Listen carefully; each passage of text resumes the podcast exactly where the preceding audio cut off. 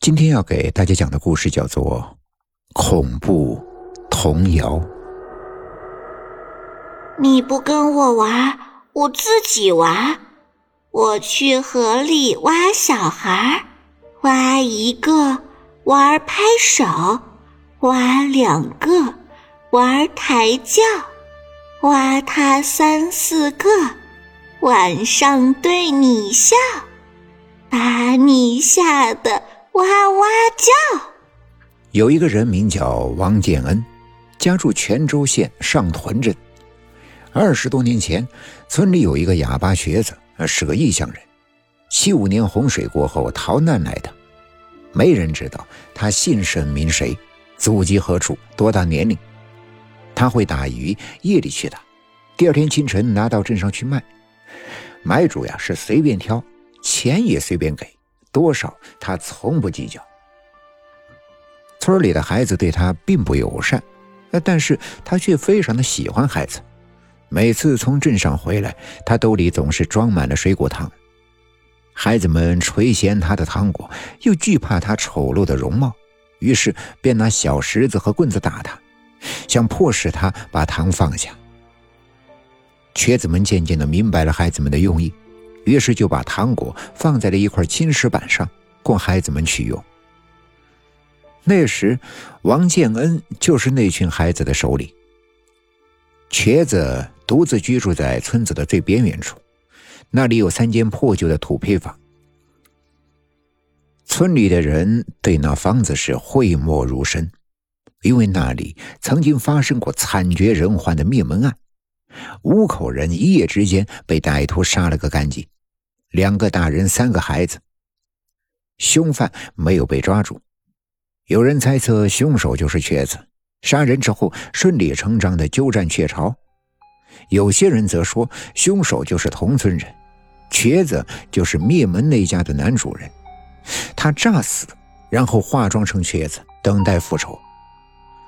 这些扑朔迷离的猜测给瘸子披上了一层恐怖的面纱，他就像是一个罹患瘟疫的病人，人人唯恐，避之不及。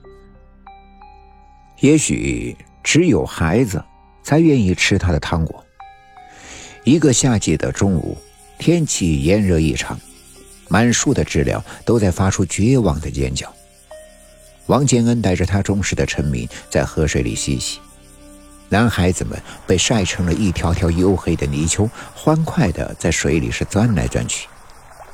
不知道是什么时候，岸边突然出现了一个小姑娘，她穿着粉色的褂子，头发扎成两个刷刷，脸像是瓷娃娃一样的雪白，说不出来的好看。小姑娘发现王建恩在看她，转身就跑。二明，刚才站在岸边的人，你认识吗？王建恩问：“啥人？我咋没看见呢？”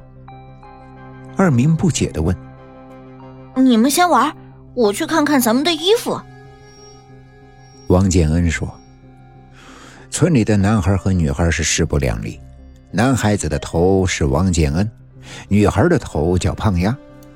胖丫不止一次的唆使手下的小兵去河边偷衣服，然后扔进茅坑。”上了岸，那女孩果然蹲在衣服旁，不知道在干什么。喂，你干啥？王千恩怒喝道。